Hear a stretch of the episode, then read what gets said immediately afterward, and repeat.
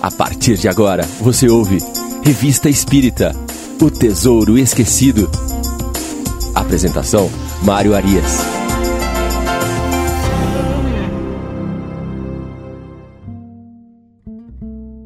Olá, amigo ouvinte da Rádio Idefran. Eu sou Mário Arias e este é o programa Revista Espírita O Tesouro Esquecido. Estamos hoje no nosso programa de número 31.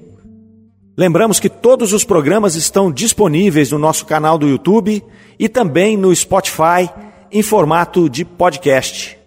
Agradecemos a presença, a companhia de todos e vamos hoje adentrar no mês de setembro de 1858. O primeiro artigo que nós encontramos na revista de setembro vai falar sobre a propagação do Espiritismo. Nós vamos lembrar aqui que em abril de 1857 havia sido lançado o Livro dos Espíritos. A revista espírita, ela teve início no ano de 1858. Portanto, o espiritismo dava os primeiros passos no seu processo de expansão partindo da Europa para todo o planeta Terra. E aí Kardec começa fazendo uma introdução nesse artigo que vai dizer: passa-se um fenômeno digno de registro na propagação do Espiritismo. Ressuscitado há apenas alguns anos das velhas crenças, apareceu entre nós, não como outrora, à sombra dos mistérios, mas em plena luz e à vista de todos. Para uns, foi objeto de curiosidade passageira, um divertimento que se punha de lado como um brinquedo para tomar outro. Para muitos, não encontrou senão indiferença. Para o maior número, a incredulidade, a despeito da opinião dos filósofos, cujos nomes a cada momento são invocados como autoridade. Isto nada tem de surpreendente. O próprio Jesus convenceu a todo o povo judeu com seus milagres? Sua bondade e a sublimidade de sua doutrina conquistaram-lhe graça perante os seus juízes? Não foi ele tratado como um impostor? E se não lhe aplicaram o epítero de charlatão, é que então era desconhecido este vocábulo de nossa civilização moderna. Muito bem, nesta pequena introdução que nós lemos aqui agora, deste artigo Propagação do Espiritismo, nós já encontramos alguns pontos que chamam a nossa atenção. Primeiramente, Kardec faz questão de apontar o Espiritismo como uma doutrina que foi ressuscitada das velhas crenças. E, portanto, ela não teria sido inventada ou criada, seja por ele, seja pelos espíritos. Isso é extremamente importante. Kardec vem pontuar isso ao longo de toda a codificação. A doutrina espírita não é uma coisa nova, não trata-se de uma novidade. Né? Trata-se de leis naturais que fazem parte da humanidade desde os primórdios. Outro ponto importante que ele vai destacar aqui é a forma com que cada indivíduo interpreta o Espiritismo. E aí é óbvio que ele está falando a partir de 1858. Né? Hoje nós já temos uma unicidade na doutrina espírita. Naquele momento estavam ainda misturados os fenômenos físicos, né, que atraíam pela curiosidade, com as questões filosóficas, que era o que os espíritos estavam querendo dizer né, com as suas comunicações.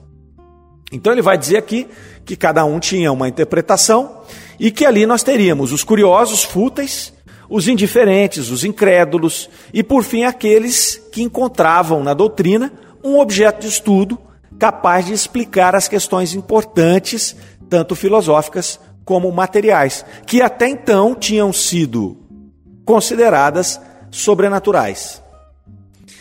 E aí segue o artigo apresentando a importância dessa nova doutrina no combate às filosofias materialistas e panteístas que reinavam naquele momento, sobretudo na Europa. E ele vem dizer que esta é, esse combate ele não seria através de um embate direto, mas seria feito através do esclarecimento, principalmente sobre a existência da alma, a sua individualidade e imortalidade. Sob esses conceitos, a vida na Terra se tornaria então uma coisa transitória. E a sua condição de ferramenta evolutiva para poder ressaltar essa sua condição, Kardec vai citar uma frase que o senhor Jobar usava muito. Nós já falamos do senhor Jobar, ele era um amigo e um correspondente da revista Espírita. Alguns programas atrás nós lemos uma correspondência do senhor Jobar. E ele era uma pessoa espirituosa, muito divertida, e ele dizia que a Terra não é mais que uma hospedaria ordinária onde não vale a pena desfazer as malas. E aí o artigo continua demonstrando que, devido a esses conceitos lógicos e elucidativos, a doutrina espírita estava encontrando muitos adeptos, não só na França, mas em todos os pontos do globo. E ele vai usar como exemplo a própria revista espírita, que havia sido lançada há poucos meses, mas que já contava com assinantes em diversos países. Então a sua propagação era muito rápida. E havia aí outros pontos interessantes que ele avaliaria nessa trajetória do Espiritismo. Vamos aqui a mais um trecho do artigo.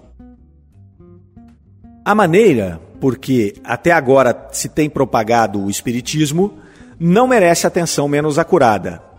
Se a imprensa tivesse feito reboar as suas vozes em favor dele, se eu tivesse pregado, se, numa palavra, o mundo lhe tivesse dado ouvidos, poder-se-ia dizer que se havia propagado como todas as coisas que têm curso graças a uma reputação factícia e que se deseja experimentar, mesmo que seja por curiosidade. Mas nada disso aconteceu. Em geral, a imprensa não lhe deu qualquer apoio voluntário.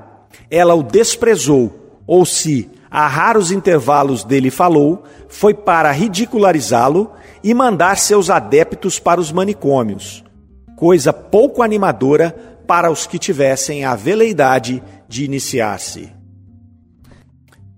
Quando nós analisamos esse trecho, nós observamos que a oposição da imprensa ao Espiritismo, na verdade, surtiu um efeito contrário ao que queriam os opositores. Ao invés dela denegrir e ridicularizar a doutrina e os seus seguidores, ela fez foi despertar cada vez mais o interesse das pessoas em conhecer aquela novidade né, que de nova não tinha nada, como nós já dissemos aqui no início do programa. Ah, esse relacionamento dos espíritos com, com o mundo corporal está conosco desde a mais remota antiguidade.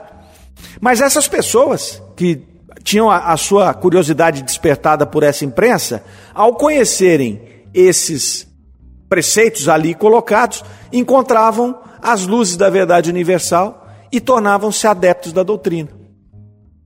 Então, toda a oposição acabou sendo uma forma de auxílio nesse agrupamento dos novos adeptos. E aí o artigo continua ressaltando a velocidade dessa expansão da doutrina, nos seus cinco ou seis primeiros anos, principalmente sem contar com o auxílio da publicidade. É claro que Kardec, quando ele fala aqui em cinco ou seis anos, ele está partindo do, dos eventos das mesas girantes que foi ali realmente que começou o processo da grande invasão, que a gente chama a grande invasão dos espíritos sobre o planeta Terra, que teria começado ali com as irmãs Fox nos Estados Unidos, em Hydesville, e depois se espalhado pelo mundo todo. Fazia naquele momento ali cinco, seis anos. E fazia um ano e pouco da, da chegada do livro dos Espíritos.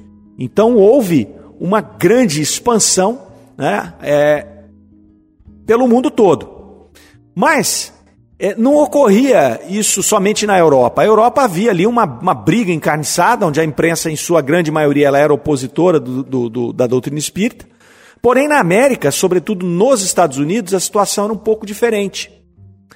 Kardec vai mencionar que ali, como em todo lugar do mundo, existem duas imprensas, duas formas de imprensa: a imprensa geral e a imprensa especializada. A imprensa geral é essa imprensa nossa, convencional, que fala de todos os assuntos assuntos gerais, assuntos diversos.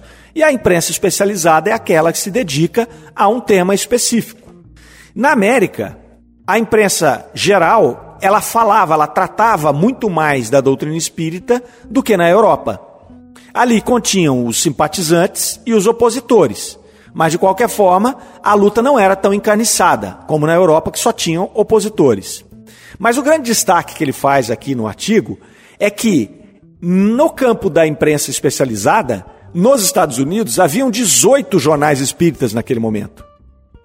Então aqui nós tínhamos na Europa a revista espírita começando ali a duras penas, Kardec estruturando a revista espírita, enquanto no, nos Estados Unidos já tinham ali 18 jornais circulando né, por toda a América ali, jornais especializados na no espiritualismo, né? não era na doutrina espírita naquele momento, mas era a partir dos fenômenos, é, dos fenômenos das mesas girantes.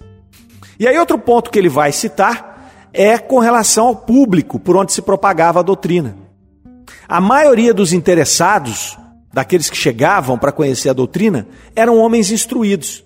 E aí, Kardec vai mencionar que entre eles a gente encontrava muitos médicos, celebridades científicas, magistrados, funcionários públicos de alto escalão, enfim, gente séria que não tinha tempo a perder com bobagem ou com alguma novidade que não tivesse profundidade e consistência nos seus postulados.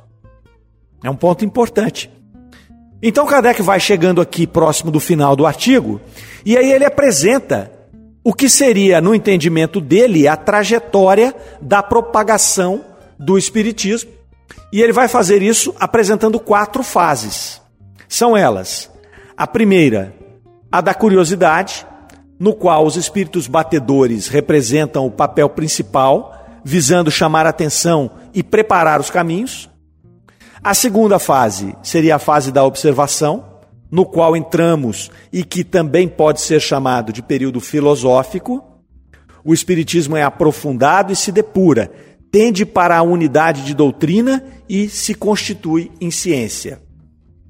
E aí ele diz: virá a seguir o terceiro período, que seria o período de admissão, no qual o Espiritismo ocupará um lugar oficial entre as crenças universalmente reconhecidas, e o quarto período, que seria o período de influência sobre a ordem social. Então, sobre a influência dessas ideias, a humanidade conquistará um novo perfil moral. Essa influência é, desde já, individual. Mais tarde, agirá sobre as massas para a felicidade geral.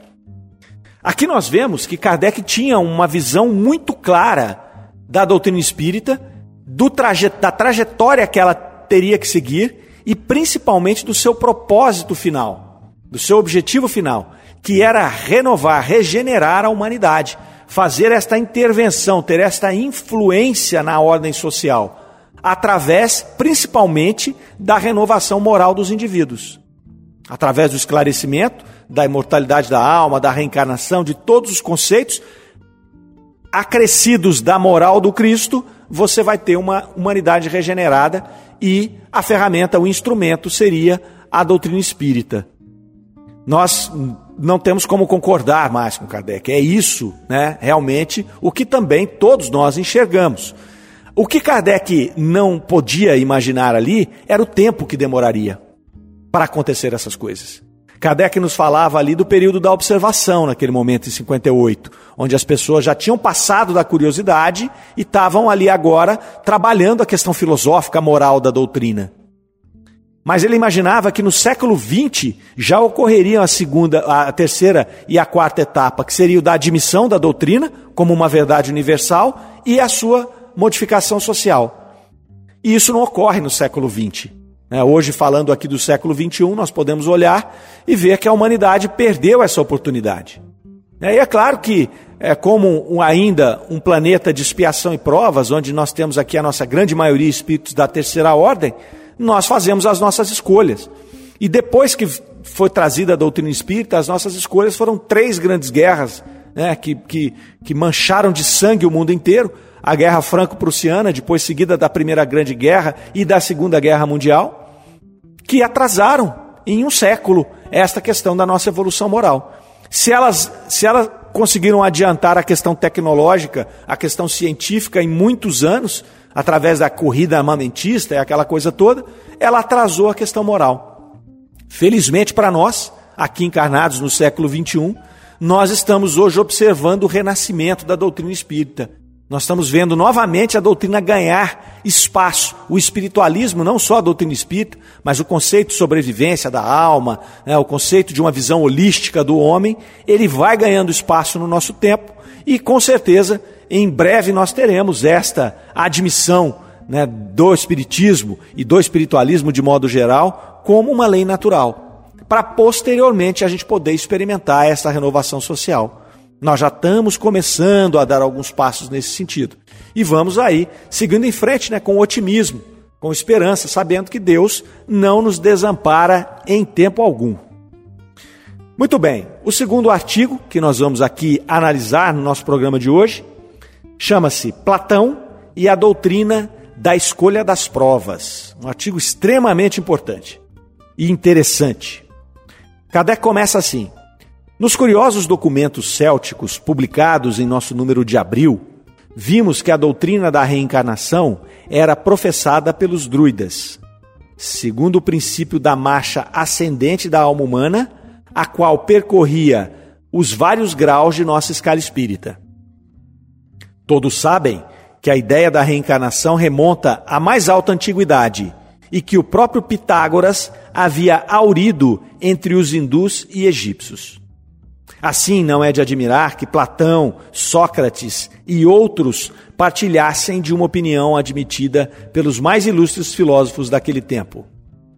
O que talvez ainda é mais notável é encontrar, desde aquela época, o princípio da doutrina da escolha das provas, hoje ensinada pelos espíritos, e que pressupõe a reencarnação, sem a qual ela não teria razão de ser. Não discutiremos hoje essa teoria que está tão longe do nosso pensamento quando os espíritos nos la revelaram, que nos surpreendeu de modo estranho, porque confessamos com toda a humildade o que Platão havia escrito acerca desse assunto especial nos era tão completamente desconhecido. Outra prova entre milhares de que as comunicações que nos foram feitas, em absoluto, não refletiam nossa opinião pessoal. Então Kardec vai dizer aqui que encontrou essa similaridade de ensinamentos contidos no texto de Platão e não conhecia esse texto de Platão quando recebeu dos espíritos estas mesmas informações, obviamente, mais detalhadas. E aí o artigo passa então a apresentar a história, o mito de Er, que foi extraída da obra A República de Platão, escrita no século IV a.C. E aí ele vai lá, essa história que foi imaginada, né, é uma história imaginária, né, criada por Platão, ela vai trazer um diálogo entre Sócrates e Glauco, onde Sócrates apresenta as revelações de Er, o armênio, um personagem fictício. Né? É um discurso que tem como objetivo desenvolver a ideia principal da imortalidade da alma, da sucessão das existências, a escolha das provas através do livre-arbítrio e, por fim, as consequências felizes ou infelizes da escolha.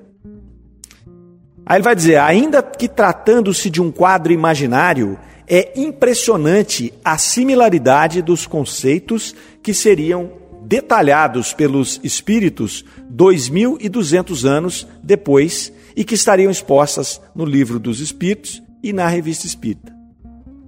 Vamos aqui fazer um breve resumo do texto de Platão. Só que é o seguinte: é importante, ouvinte, que vocês façam a leitura do texto completo, porque é um texto riquíssimo. Nós, aqui, por uma questão de tempo, não vamos ler o texto todo, né? mas é importante, busquem lá na internet, na revista Espírita, façam essa leitura para que vocês possam ter uma análise detalhada ali, captar todos os detalhes ali, as relações né, entre esse texto filosófico que foi criado intuitivamente e os ensinamentos dos espíritos que foram trazidos posteriormente ali e codificados por Kardec. Nesse texto, então, Sócrates vai iniciar o relato apresentando Ero, o armênio, vai dizer que ele havia sido morto numa batalha e que ele foi encontrado dez dias depois da sua morte com seu corpo intacto. Ele estava lá no meio de, uma, de, um campo de batalha, morto, todos os, os cadáveres já estavam ali desfigurados, e o Ero, armênio, não tinha sinais de decomposição no corpo dele. Ele foi levado então para o funeral, que consistia naquela época na cremação, e quando ele estava sob a fogueira, ele reviveu e contou o que ele tinha visto em outra vida. E o Er, o armênio, aí o personagem fictício, ele relata então que logo que a sua alma saiu do corpo, ela juntou-se uma porção de outras almas ali, chegando a um lugar maravilhoso, em que se viam ali duas aberturas na terra e duas aberturas no céu, onde se assentavam juízes que sentenciavam essas almas que ali chegavam.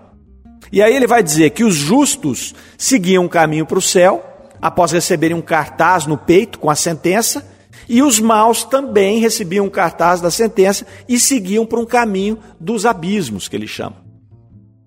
E aí, nesse, nessa história, quando chegou a vez do Er ser julgado, os juízes determinaram que ele voltasse para a vida para levar aos homens a notícia do que se passava naquele local.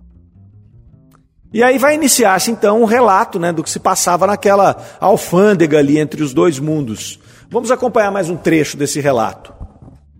Vai dizer assim: A princípio, ele viu que as almas julgadas desapareciam. Umas iam para o céu, outras desciam à terra pelas duas aberturas correspondentes. Enquanto isso, pela segunda abertura da terra, viu saírem almas cobertas de poeira e de imundícies. Enquanto que pela outra porta do céu desciam outras almas puras e sem mácula. Elas pareciam vir todas de uma longa viagem e paravam prazenteiras num prado, como se estivessem num local de reunião. As conhecidas saudavam-se umas às outras e pediam informações do que se passara nos lugares de onde vinham, do céu e da terra. Aqui, entre gemidos e lágrimas, relembravam tudo quanto haviam sofrido ou visto sofrer quando estagiaram na terra. Ali narravam as alegrias do céu e a felicidade de contemplar as maravilhas divinas. E aí segue então relatando os castigos, né? Eles vão relatando ali os castigos destinados às almas condenadas aos abismos. E esses castigos eles eram na razão de dez vezes o sofrimento para cada crime que eles haviam cometido. E aí mais à frente o texto vai dizer: após sete dias de repouso naquele prado, as almas tiveram que partir. No oitavo, e puseram-se a caminho. Ao cabo de quatro dias de viagem, viram de uma elevação uma luz imensa sobre toda a superfície do céu e da terra, reta como uma coluna e semelhante ao arco-íris, porém mais brilhante e mais pura. Logo que chegavam, as almas tinham que se apresentar a Laqueses. Para começar, um hierofante as colocava em fila, uma atrás da outra. Depois, tomando no colo de Laqueses as sortes ou números em cuja ordem cada alma deveria ser chamada, bem como as diversas condições humanas que lhes eram oferecidas para a escolha. Ele subia no estrado e assim lhes falava: Eis o que diz a Virgem Laqueses, filha da necessidade. Almas passageiras, vós ides começar uma nova carreira e renascer na condição mortal. Não se vos designará o vosso gênio, vós mesmas o escolhereis. Aquela que a sorte chamar em primeiro lugar, escolherá, e sua escolha será irrevogável. A virtude a ninguém pertence, ela se liga àquele que a honra e abandona aqueles que a despreza. Cada um é responsável pela escolha. Deus é inocente. A essas palavras, ele espalhava os números e cada alma apanhava o que lhe caía à frente, exceto o armênio, que não teve a mesma permissão. Em seguida, o hierofante apresentou-lhes todos os gêneros da vida, em número bem maior do que das almas ali reunidas. A variedade era infinita. Encontravam-se ao mesmo tempo todas as condições humanas e de animais. Haviam tiranias, algumas que duravam até a morte e outras que se interrompiam bruscamente e acabavam na pobreza, no exílio e no abandono. A ilustração se mostrava sob muitos aspectos. Era possível escolher a beleza, a arte de agradar, os combates, a vitória ou a nobreza de raça. Estados completamente obscuros em todos os sentidos ou intermediários.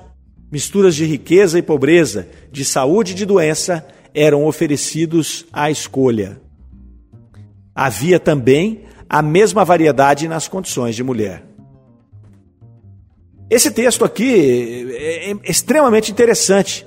Nós vamos observar que claramente Platão descrevendo a reencarnação e a escolha das provas. Ele vai mostrar a diversidade dessas provas. Né? Primeiramente, ele vai dizer da necessidade da reencarnação, necessidade de retornar ao corpo humano, e que cabia aos espíritos fazer as escolhas das provas que eles deveriam mergulhar, deveriam ser inseridos para continuar o seu processo evolutivo. É interessante quando ele fala: Deus é inocente, cabe a vocês escolherem as provas. Naturalmente, aqui há, há, um, há, um, ponto de incorreção que foi corrigido posteriormente, né, dois milênios depois, pelos espíritos, porque aqui eles imaginavam que dentro dessas escolhas, o que Platão coloca ali, poderia ser feita a escolha de se nascer em um corpo animal. Então, um espírito humano poderia escolher uma experiência, uma encarnação em um corpo animal. Depois, os espíritos vieram esclarecer que isso não seria possível, porque não há retrogradação da alma. Então, um espírito, ele só vai reencarnar na condição humana. Um princípio espiritual que ainda está na sua fase animal, ele vai somente reencarnar na condição de animal.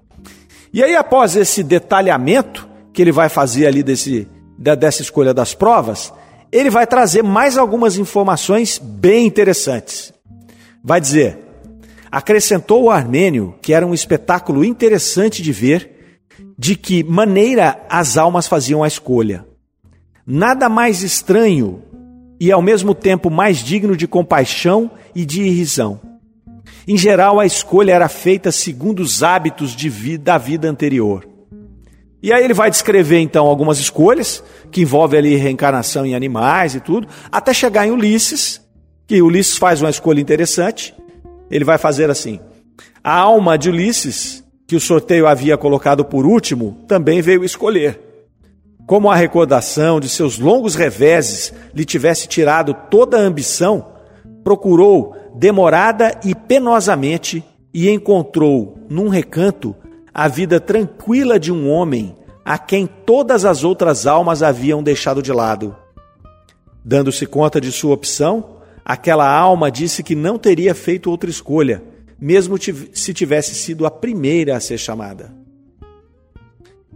Pouco mais à frente, ele vai dizer: depois que todas as almas haviam feito a escolha de sua condição, aproximaram-se de Laqueses, segundo a ordem de escolha.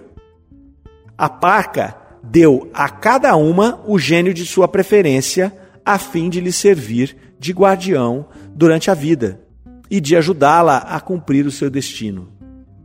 Logo, as almas foram dispersas para todos os lados em direção aos locais de seu nascimento terrestre, como estrelas que, de repente, brilhassem no céu. Aqui nós temos dois pontos muito interessantes que são colocados nesse finalzinho dessa história. A primeira, ele vai dizer ali da reencarnação dos animais. Então, naquela visão que ele teve, naquela intuição, onde ele vai ali descrever esse diálogo de Er, é, o armênio, ele vai falar que os animais também faziam todo aquele processo de reencarnação, de desencarnação e reencarnação. É, o único ponto ali que seria corrigido é que ele aqui ele intercala, né? Os, os animais, o princípio espiritual dos animais poderiam reencarnar como seres humanos e os seres humanos poderiam reencarnar como animais. Então ele acaba fazendo essa pequena confusão que viria a ser esclarecida posteriormente. Mas é bastante lógico, né? É uma coisa bem interessante isso daqui. E aí, o segundo ponto que chama muita atenção é quando ele diz: a parca deu a cada um, a cada uma das almas, o gênio de sua preferência, a fim de lhe servir de guardião durante a vida e de ajudá-la a cumprir o seu destino. Então, nesse texto de Platão, que nada tem a ver com os espíritos. Né? É, a gente sabe que é um texto é, filosófico, um texto intuitivo, que provavelmente ele estava ali num processo de intercâmbio né, mediúnico com o plano espiritual, porque a descrição é fantástica. Ele vai descrever ali a reencarnação, a escolha das provas, ele vai falar dos animais que também têm esse princípio inteligente e que faz esta reencarnação também no processo evolutivo. E aqui nesse trecho que nós destacamos, ele vai nos mostrar que a cada alma dessa é destinada um gênio de sua preferência a fim de lhe servir como guardião. Então ele vai falar aqui do nosso espírito protetor, do nosso anjo guardião, que é aquele espírito que é ligado a nós para acompanhar-nos nesta jornada terrena, sempre visando a nossa evolução, sempre visando nos auxiliar nesse nosso processo de é, encaminhamento até chegarmos a espíritos puros. Então são reflexões muito importantes nesse texto filosófico, extraído de A República de Platão, dois mil anos antes da chegada da doutrina espírita, e que traz uma extrema similaridade. É interessante que os amigos possam refletir sobre esse texto, que possam fazer a leitura completa dele, buscando outras conexões que o tempo aqui não nos permite fazer, né? e que nós possamos compreender que essa verdade, como nos disse Kardec lá no primeiro artigo que nós analisamos, é uma verdade natural que nos acompanha ao longo de toda a nossa existência aqui no planeta Terra. Primeiramente, de maneira instintiva, daquela maneira intuitiva, até chegar no século XIX, no momento em que se fez as claras, trazendo para nós a doutrina espírita, e que nós hoje estamos aqui imbuídos de buscar um maior entendimento dessas verdades e assim facilitar o nosso processo, é, o nosso caminhar para a luz dos espíritos puros. Muito bem, meus caros amigos, mais uma vez a gente vai chegando aqui ao final de mais um programa.